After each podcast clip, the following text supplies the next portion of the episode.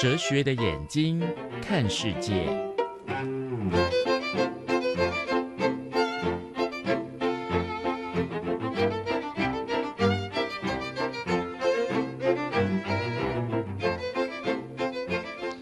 好，现在时间是上午的十点十分过二十秒。你现在所收听的节目是教育电台，礼拜一到礼拜五早上的九点开始的生活 in Design，生活 in Design 设计好生活，我是曼平，呃。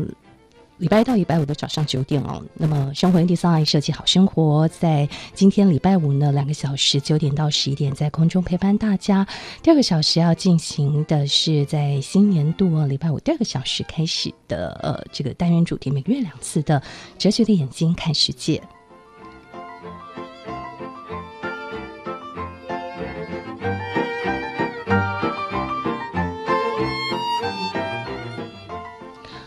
在今天的哲学眼睛看世界，我们要来思考的，呃，从呃国际的新闻议题要来思考的这个主题是环境伦理哦。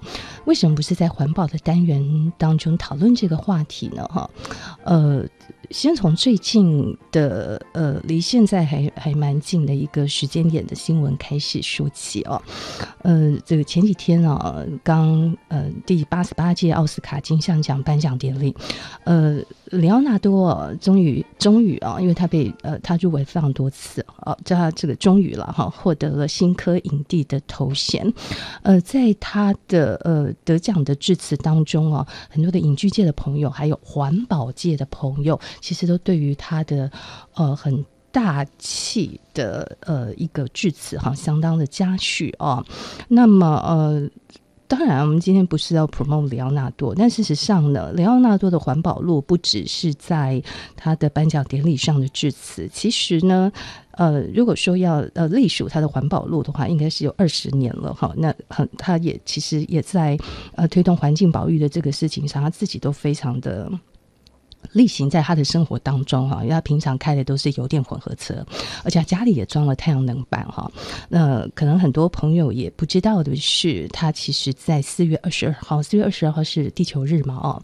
那在他二十三岁的时候，他就成立了里奥纳多·迪卡皮欧，知道是他的名字嘛？哈，他的基金会要做什么事情呢？就是积极来推动环保意识哈。所以呃，已经二十年了哈，他也一直认为这个呃环境保育的工作那么样。重要，所以在他今年拿到影帝之前，他其实已经因为他长期的献身人道环保主义，他在世界经济论坛当中，呃，这个呃。颁被颁发了呃这个 Crystal Award，就是水晶奖的殊荣。而在致辞的时候哈，他也非常的强力指责煤矿啊、石油啊、天然气这些企业哈摧毁地球的事实哈。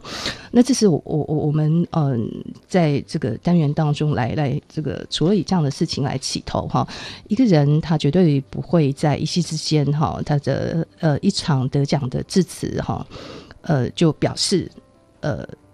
就单纯是如此而已哈。事实上，他的半生的时间，他都非常的坚持这个人道跟环保的原则哈。也许很多的听众朋友觉得，呃，环保是这个环境保育的人这个心目当中美好的呃想法哈。那嗯，但是呃，另外一派的朋友也许会觉得说，呃，这个地球其实呃。不只有人类，还有其他的生物哈。如果你全然的不去尊重呃这个伦理的话，那么最后你恐怕会连生存都没有办法。我们在环境伦理的这个主题当中，要要思考几个不同的面向哈。那除了带呃环境保育是道德上的选择嘛？哈。呃，在哲学派怎么样看待这样的议题？在今天的单元当中，呃，同样的，我们哲学眼睛看世界，由我们哲学新媒体的哲学家们哈来讨论这个议题。今天呢，首先啊、呃，邀请到我们熟悉的哲学新媒体共同创办人林恩，林恩早。Hello，大家好，我是哲学新媒体的林恩。是，那另外一位啊，其实也好久不见哈。那同样的，他也是哲学新媒体的共同创办人，同时呢，哦，他也是中央大学哲学研究所的博士生哈，庄元福。Hello，元福早。Hello，大家好，我是元辅。好，那呃，刚刚我其实开场的是呃，一直观察到里奥纳多其实在在做的事情了哈。不过听众朋友要熟悉这环境议题，其实关心环境的人哈，随时每个议题都可以 呃，是每个议题其实都可以注意到。可是我们也发现说，这蛮值得今天讨论的，就是。我我觉得真的是有两派了哈，就是你完全不关心环境的人会觉得我就是照我这样生活着，为什么不行哈？嗯、你为什么要用道德的标准来、嗯、来要求我？我一定要节能减碳呐 哈？就是呃，那回到哲学的那个思考，如果不是对跟错的的想象的话，那它有几种不同的想象可以提供我们讨论哈？是那呃，李恩先来跟我们、嗯、呃，从我们我们今天其实事实上等一下也会有几部想听众朋友。比较关心的这个电影和纪录片，对，就可以呃吸引大家呃开始去去注意这个议题，等下再做讨论。对，我先来讲一下，因为我们今天就是从呃里奥纳多的这个他在奥斯卡颁奖典呃得奖的算感言吧，对，感言里面其实有他很注重提到说，就是有关。呃呃，有关气候变迁的这个问题，这样子。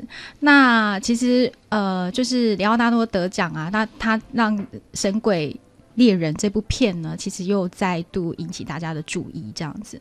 那其实呃，我当初看《神鬼猎人》这个片的时候，其实觉得这个片子其实就像里奥纳多他自己讲的，他其实是一个讲呃人类跟大自然之间的关系一个电影。那其实我们在看这个电影的时候，就我自己啦，会觉得说。呃，就是这个导演他的不管手法或是剧情，因为这个片其实故事的主轴是在讲一个复仇的故事，这样好像好像呃，我们去看那个片，其实不会呃很很直接意识到说它其实是一个人类跟大自然的关系这样。那不过我觉得这个导演他在在拍这个片蛮特别，就是他蛮多的呃。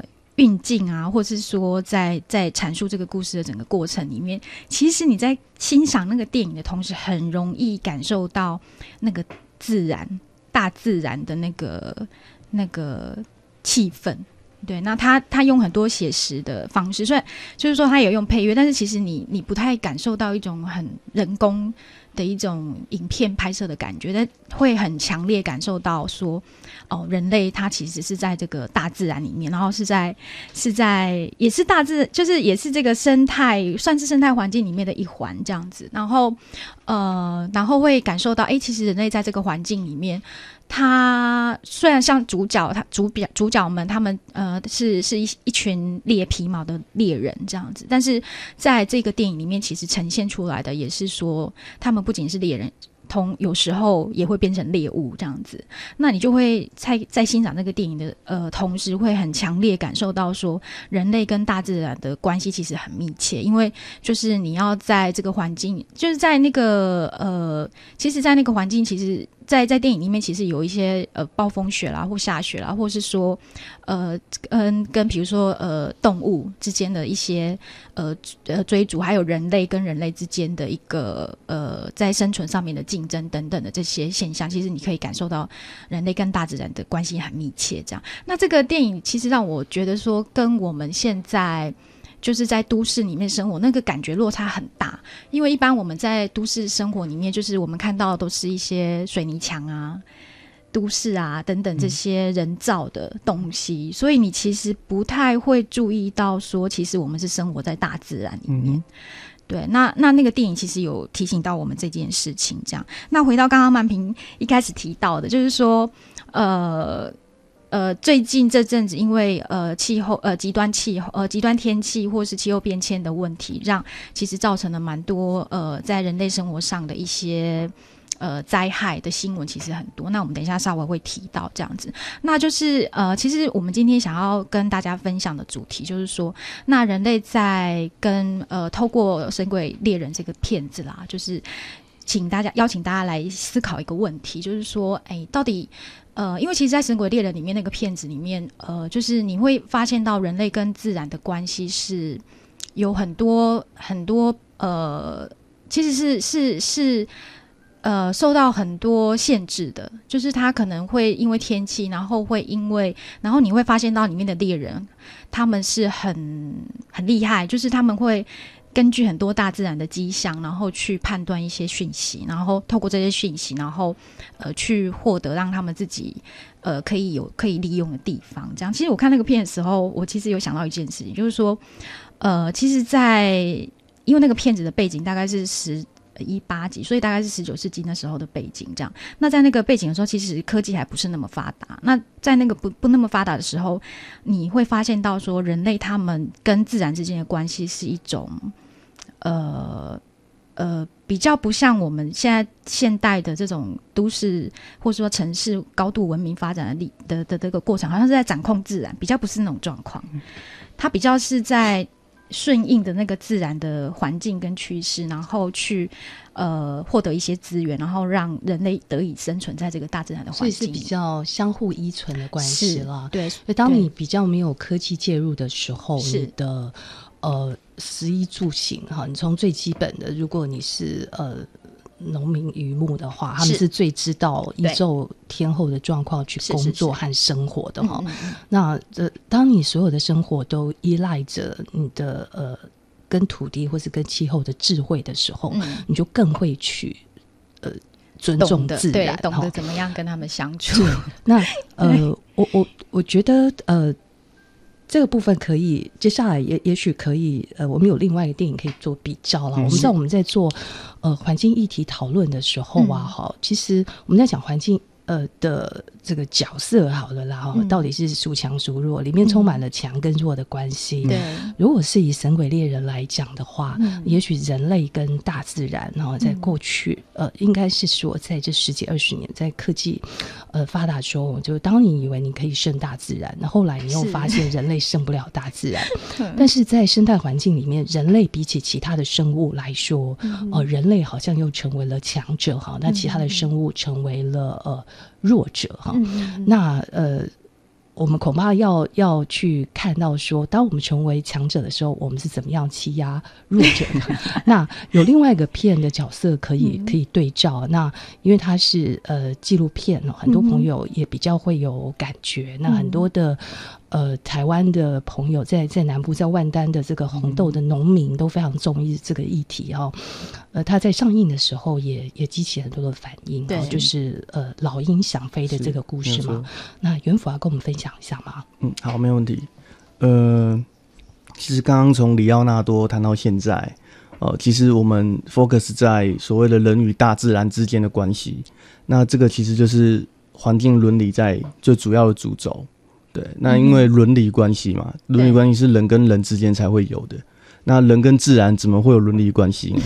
对，这就是环境伦理在思考的。嗯、那刚刚也提到，人依依赖着自然的时候，他可能就可以呃，食衣住行都靠着大自然的时候，我们就会更懂得怎么跟大自然相互的依存。是。可是当科技发展之后，呃，不断不断的出现很多的化学制作的东西，嗯，因为来来度来来自高科技的发展嘛，对。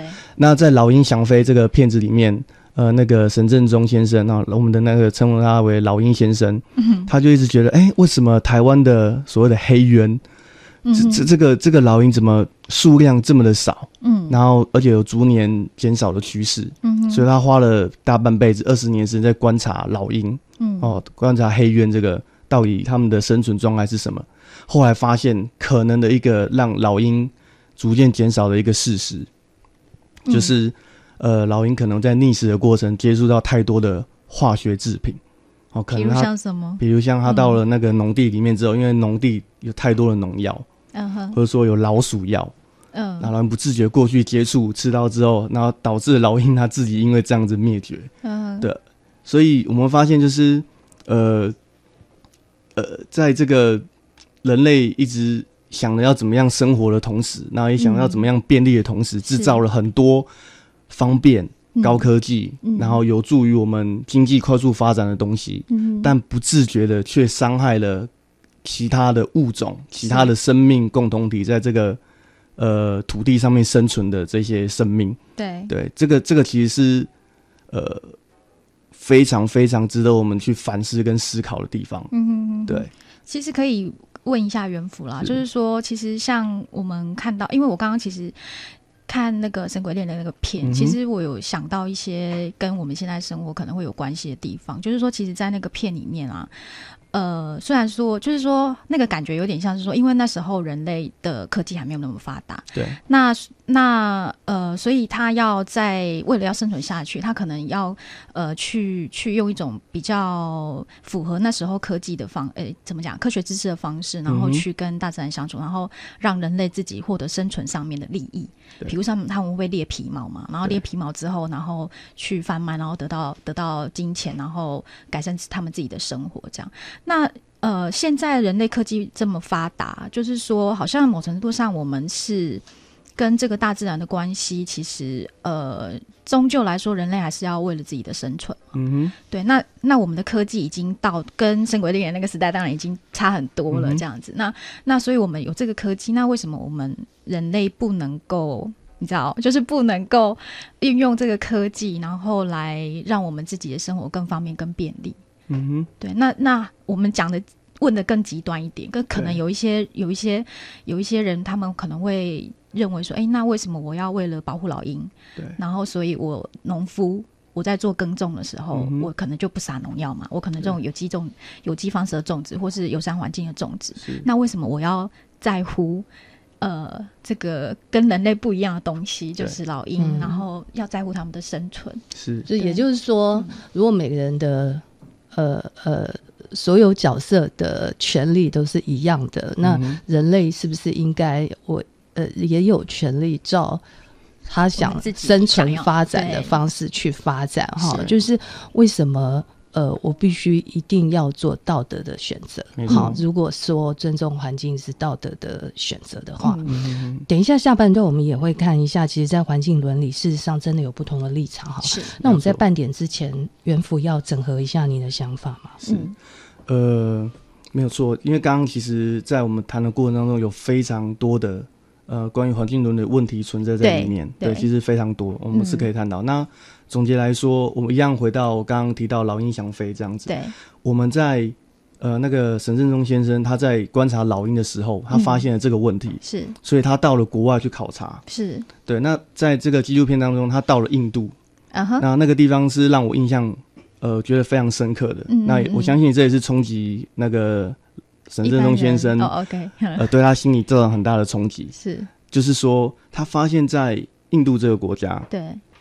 人动物是共处的，oh, 是相处在一起的。对，你在街道上，你可能看到有车、有房、有人，是是是。那同时有马、有牛。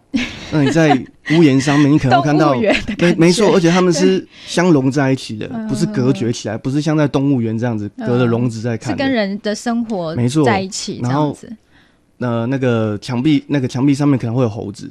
OK，那天空上会有鸟，很多鸟在飞，然后这再更高一点，因为看到老鹰在上面盘旋，嗯，整个画面是合为一体的，嗯，对。那我们就在想说，哎，那为什么在台湾看不到这样的画面？是，甚至于说，同样是人类，对，为什么会有同一个在地球上面会有这么大的区别？嗯，对，就是说，在在印度是很多生物，好像不同物种的生物，他们是很和谐在一起，但是在台湾好像是，所以，所以我们就可以归归纳几个问题，第一个是。人类究竟是可以保护环境呢，嗯、还是说它是来破坏环境的？嗯哼，以及跨物种之间的爱是否有可能？嗯，对，这个这两个问题是在环境伦理里面，我们可以呃做非常多的论述来讨论的。嗯，对。好，我们稍微休息一下哦，十点二十八分，等一下呢，我们再继续回来。我们今天礼拜五下半段的哲学的眼睛看世界。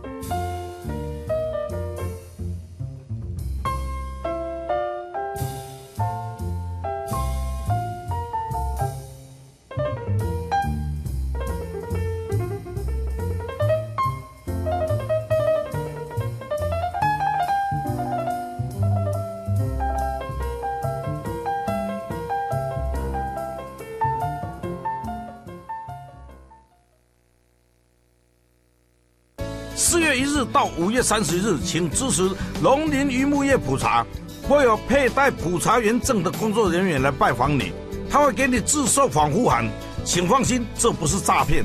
普查员不会问你普查表以外的资料，而且不会跟你要银行的账户或存折，政府也绝对不会泄露你的资料给任何人。听头家的心声，顾土地的未来，请支持农林渔牧业普查。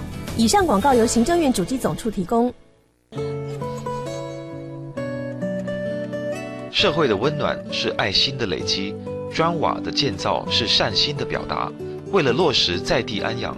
品冠邀您一起齐心做公益，帮助创世筹建屏东植物人安养院，为植物人朋友们建立温馨的家园。爱心专线零二二三九七零一零一零二二三九七零一零一。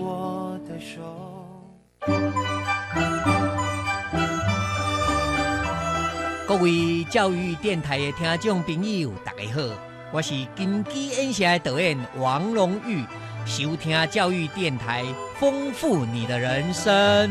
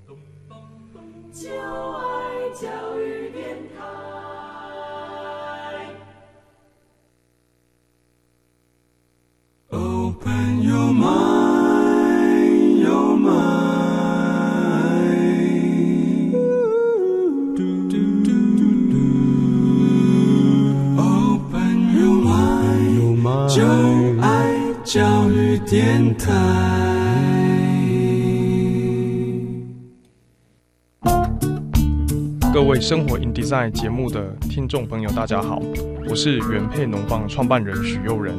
我认为美好的生活就是大自然的运作智慧融入我们的日常生活，让我们每天都感受到丰沛的生命力。生活 in Design 提供了我所有美好生活的想象。周一到周五早上九点，生活 in Design 很高兴推荐给大家。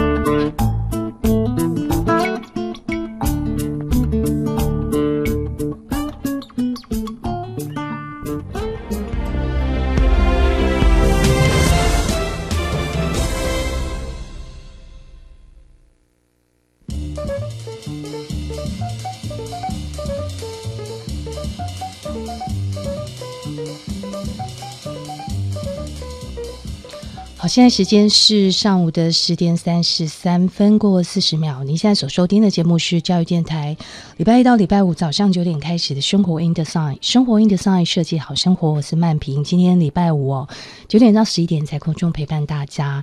第二个小时进行的是今年度的新的单元哦，每个月两次的哲学的眼睛看世界。呃，我们今天呢来看的这个主题是。环境伦理哦，因为节目当中有环保的单元，所以环境议题其实我们在节目当中是非常关注的哈。那今天在节目当中呢，呃，那么我们来切入的，当然从呃俯拾皆是的环境议题，随时都有的环境议题当中，我们也来思考为什么我们要爱护地球呢？呃，它如果不是一个呃对或错的认证的话，我们。应该要跟大自然是一个什么样的态度？哈，在哲学家的中立的眼光当中，呃，有没有一些不同的呃方法哈，去思考这个事情。那那我可以站在哪一个角度去思考它？在今天的单元当中，我们邀请到的呃好朋友，同样的有我们哲学新媒体的共同创办人林恩，还有呢，嗯、在这个议题啊，环境议题也相当熟悉的，同样也是哲学新媒体的共同创办人，也是中央大学哲学研究所的博士生哦，庄元富。那其实这几年我们也可以看到很多的。有的国家啦，或者是有的城市，开始呢，呃，希望能够透过公部门的一些政策，能够多对友善环境的议题里面，呃，有一些举措哈，而且有一些指标性，像呃，最近啊，其实呃，德国的汉堡啊，就有一个一个一个，呃，算是。觉得还蛮重要的宣示的，因为德国的汉堡当局，他在日前呢就开始表示说，呃，禁止公部门哈使用胶囊咖啡哈，在这几年大家都已经将这个呃胶囊咖啡放了便利性嘛哈，那因此它造成了大量的塑胶。的这个废气哈，所以它变成了很大的一个环保问题哈。那德国汉堡市呢，他们其实做呃，他在日前哈，他就先公布一个绿色采购指南，他就呃先从公部门开始做起啊，就禁止市政府啊用公家的钱去购买嗯。购买这种呃一次性的包装的产品哈，所以它很多类别，然后直接点名禁买的就是胶囊咖啡哈。当然，我们跟胶囊咖啡呃没 没有敌对的立场哈，但是我们看到的是，还是呃有很多的呃，就是呃公部门有有有有一些国家或者有一些城市哦、呃，他们去做一些宣示性的行为，然后也许他不会获得大家的。也许不是所有人都会同意，嗯、一定因为 always 会有反对的一方，但是他觉得他必须要 say something、嗯、或是 do something 哈、嗯。那我们要回到哲学家比较中立的看法，就是提出不同的派别。嗯，好，那我们是不是呃林恩跟袁虎也来跟我们看一下，在哲学家的角度到底？看环境伦理，现在有哪些不同的立场？好，刚刚曼平提到这个胶囊咖啡，我觉得我好有深刻的感受，因为就是呃，对我有注意到德国的这个新闻，然后呃，所以但是如果有用过胶囊咖啡的听众朋友，一定会觉得它很方便，因为它用完之后就是很方便，你可以呃喝到一个很新鲜的咖啡，然后然后你又不用花很多力气去清理它，然后你就可以把它很轻松的。呃，享受一杯咖啡，然后又不用处理太多垃圾，跟一些一一大堆洗一大堆机器的那个感觉，这样。所以这个其实我不知道听众朋友有没有这个感觉，就是说平常你知道节能减碳很重要，但是在在呃好像过一个很方便的生活的时候，又觉得很挣扎。那所以我们到底要怎么样看待呃？就是我们人啊，作为一个一个在地球上的，也是一个呃呃生存的物种来讲，我们到底要怎么样来看待我们跟环境的关系？那我们请呃曾经当过那个环境教育员的 元辅来帮我们介绍一下哲学家，就是在哲学的呃环境伦理上面，他有什么样的一些观点？这样。嗯、呃，其实呃顺着刚刚呃两两位的话，接下来就是呃。我我我们面对人类面对自然的时候，我为什么一定要保护大自然？或者说我我一定要保护大自然，还是说我我该做什么事啊？我可以完全不理嘛？事实上，呃，在哲学呃在环境论里面的讨论，我们可以简单的分几个立场。嗯，或或许听众朋友可以思考看看你是哪一个立场？是 OK。那首先呃第一个，我是最直接会反映到我们称它为人类中心主义。是是是，就是我们所做的一切。哦，对于面对自然环境的时候，我们所思考的是怎么样对人类是有帮助的。嗯嗯嗯。OK，呃，举例说，他认为我们到了一个自然环境，到了一个森林，我要看到一些树木。对。哇，这些树木真的是长得又高又壮。嗯啊，他拿来做家具一定太棒了。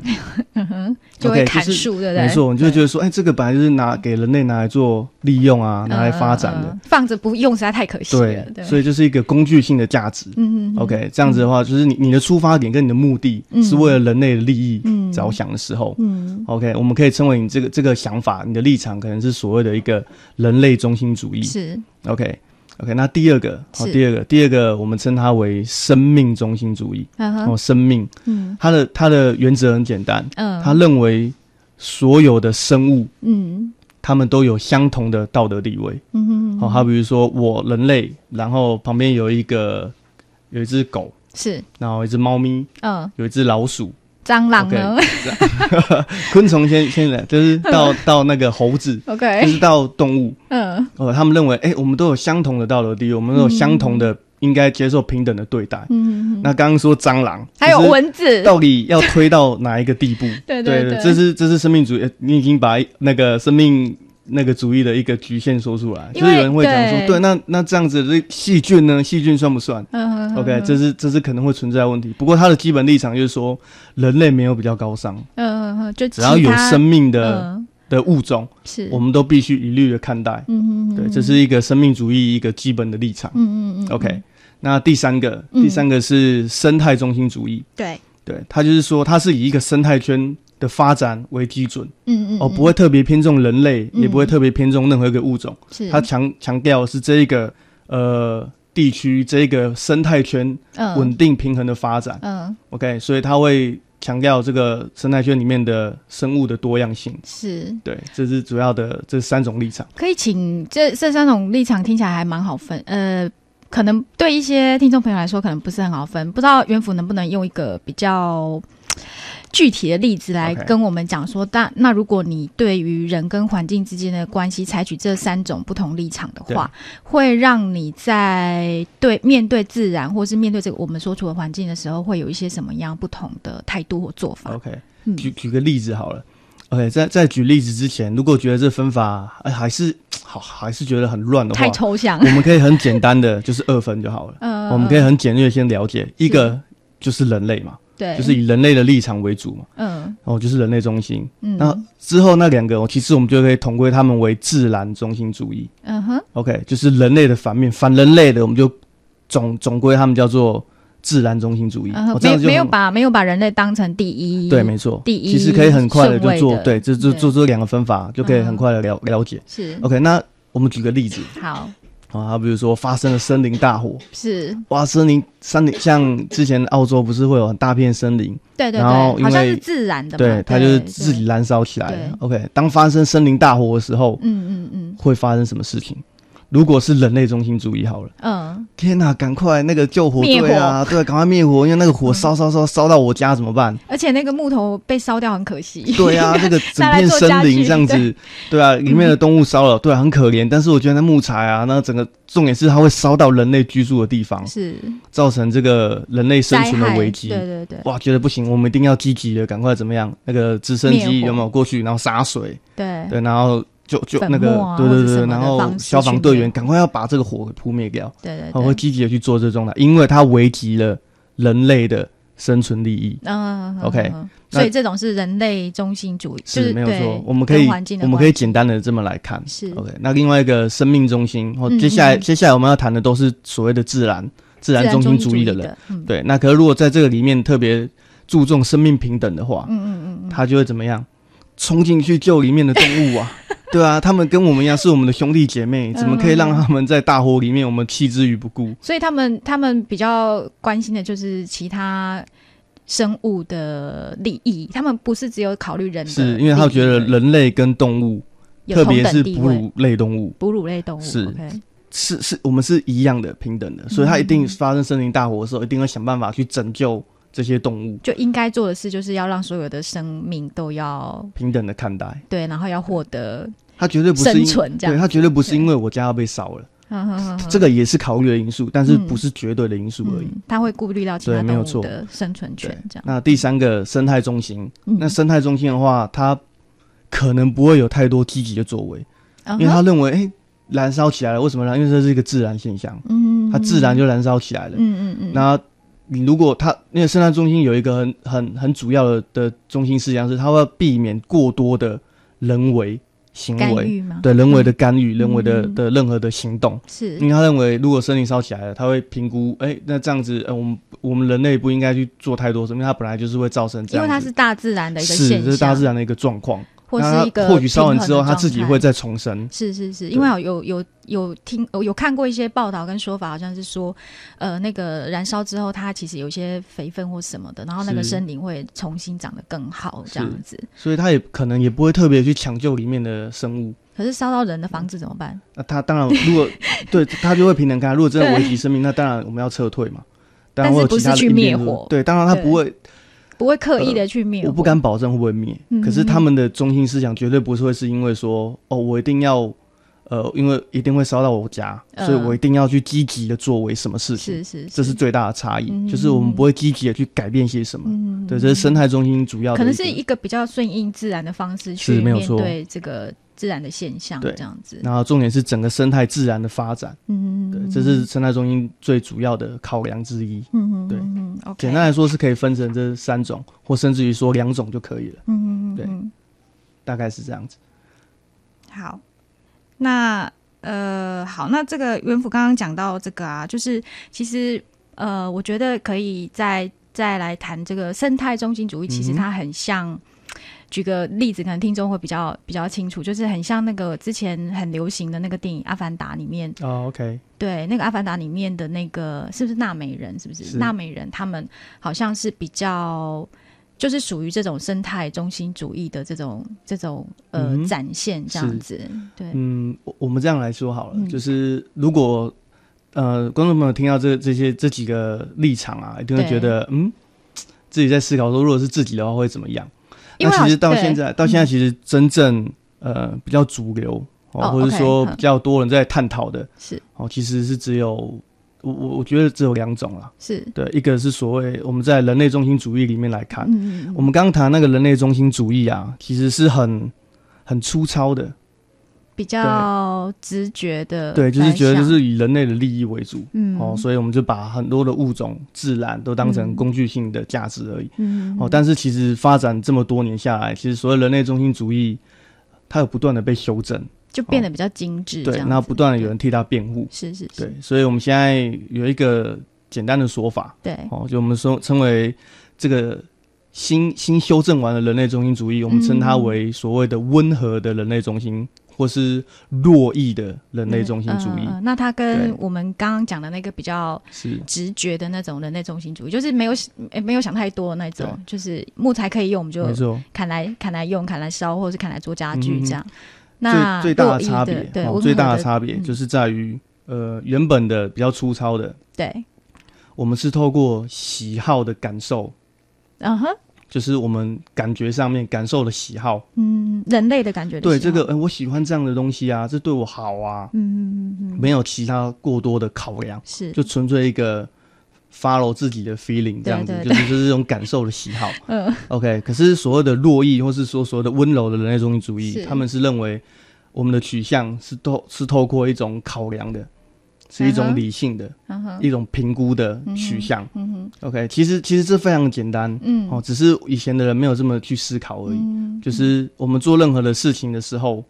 不会是因为我喜欢我开心，嗯，然后满足我的感官需求就好。嗯，我们会思考说，呃，做这件事情，嗯，呃，结果会是怎么样？嗯，除了人类或是自然，会有什么样的结果？这样听起来，我觉得可能我有个问题啦，就是比如说，如果说是像洛伊的中心主义来来来看待人类跟自然的关系，好像结果也会变成说，他他其实有一些作为会。嗯会类似生态中心主义。我举个例子来讲，嗯、就比如说像刚刚元府提到的那个澳洲森林大火，好了对，对，那在那个现象，呃，如果是呃比较粗糙的，或者说比较素朴的，素朴的人类中心主义，他们可能就是第一个直觉就是赶快去灭火嘛，嗯、因为他要烧到人类的房子了这样子。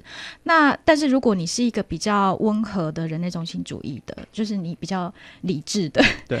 比较想多一点的，那你可能会去考虑到更多的、嗯、的的呃呃顾虑到的地方，譬如说，可能我们会知道说，哎、欸，那个那个呃，如果森林没有去，哎、欸，就是说，如果如果我们不去救火的话，其实反而对，对呃生态是更好的。嗯、那其实对生态更好的话，会其实是对人类是更好的。嗯哼，对，所以到。就就是说，呃，好像这个温和的人类中心主义的这种想法，它根本上呢，就是如果我们人类想多一点的话，其实它的作为会是不是会跟生态两个很像？对，对，对，就是他们其实作为会差不多。嗯、那那这样子来讲的话，那到底呃，温和的人类中心主义，它跟这个生态的中心主义，他们最大对的差异到底在什么地方？因为这两两者这样听起来确实很像，所以这两者的确是现在。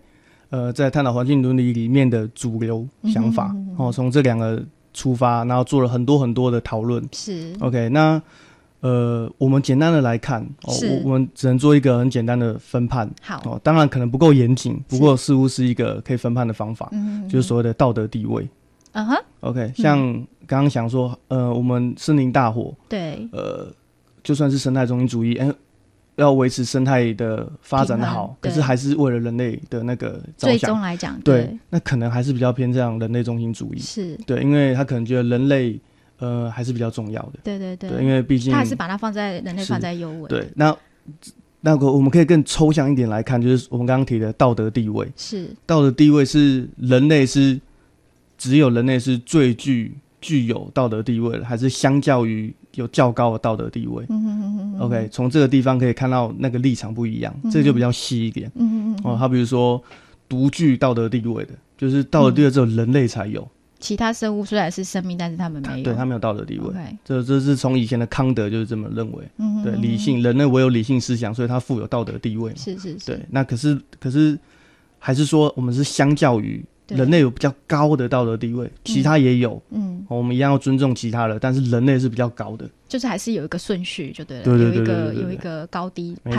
别的，那甚至于有人呢，没有，我们是相同的，都拥有道德地位，嗯，这个这个这个表面，我们看他表面上做出来的事行为事情，可能会。差不多对，可是他的他的想法背后根本的那个立场却会是不一样的，嗯、这也是难在说这个东西是看不出来的，嗯、这个东西看不出来，对，Okay. 所以你必须会有很多的专家学者在这边做很多的论证，嗯，来探讨说，哎、欸，我站在什么样的立场，嗯、为什么他或是人类或是什么物种才会应该拥有道德的地位？嗯对，那这样子去做出很多的论述。OK，那生态中心主义呢？就是说，刚刚我们提到说，呃，不管你是呃素朴的人类中心主义，或是呃温和的中心人类中心，对温和的人类中心主义，嗯、他们其实呃最终来讲，他们其实在判断说我们跟环境之间的关系，或是呃面对一些环境的呃状况的时候，我们到底该应该要做什么事情的时候，还是会呃以人类为中心。那生态中心主义的话。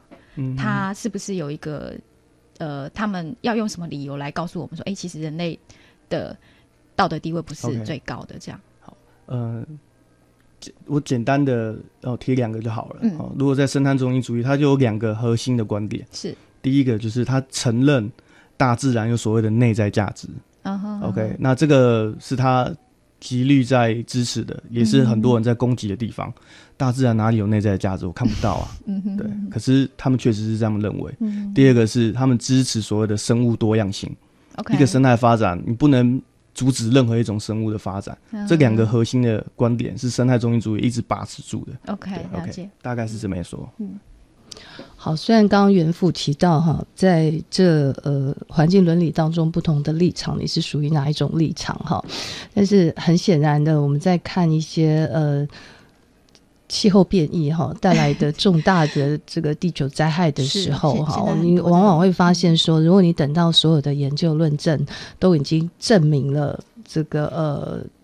人类的行为对自然是带来直接的破坏跟影响的时候，等到你研究论证证明之后，可能已经来不及了。及了所以，我们想结论的时候，可能还是要保持一个一个态度嘛。哈，对哲学家来说，当然你可以保持，你可以有一个想法，嗯、但是你做法就是你每天都要做，你现在正在做的嘛。那两位有一些什么样的呃自己的心得呢？最后也跟我们分享一下。嗯、好。我们请元富先讲好了。呃，我这边引述一个一段话，就是这是一个非常有名，在环境伦理里面非常重要的人物，叫 Ed Leopold。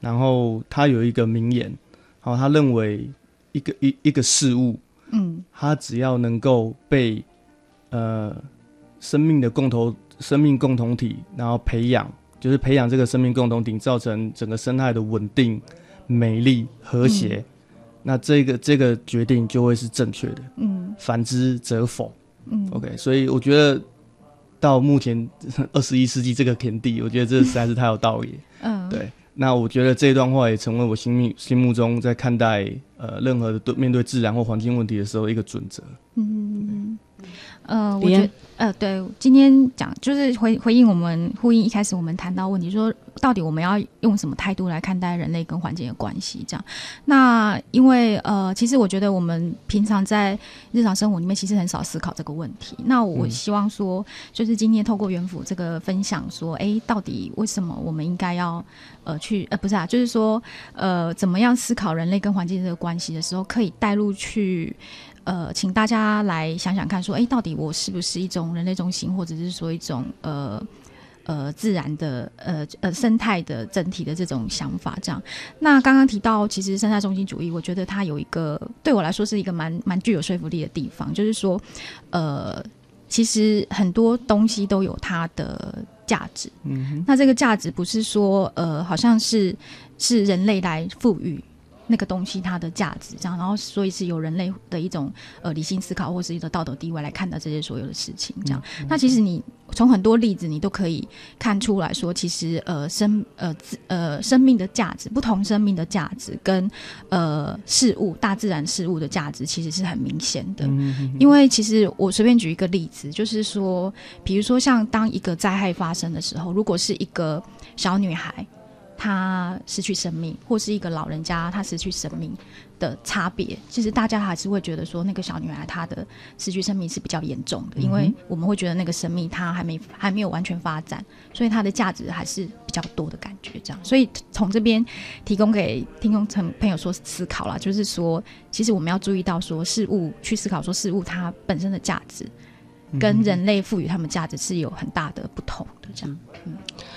好，我们今天在哲学的眼睛看世界，讨论的是环境伦理啊。在节目最后呢，呃，我们在这首《Where Have All the Flowers Gone》，这是 Peter Seeger 他在。一九五六年的时候写的一个反战的歌哦，嗯，那很多的摇滚乐团非常喜欢，呃，在他们谈反战议题的时候，都会举到这首歌的例子哈。这首歌的最后一句，他说的是 “When will they ever learn? When will they ever learn?”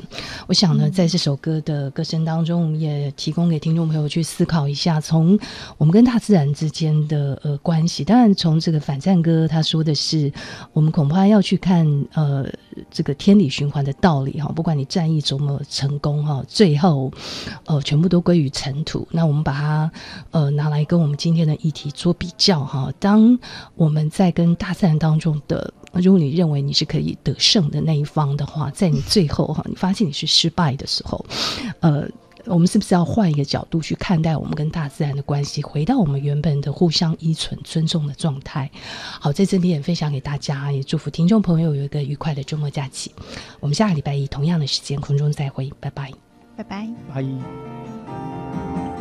where have all the young girls gone? Long time passing.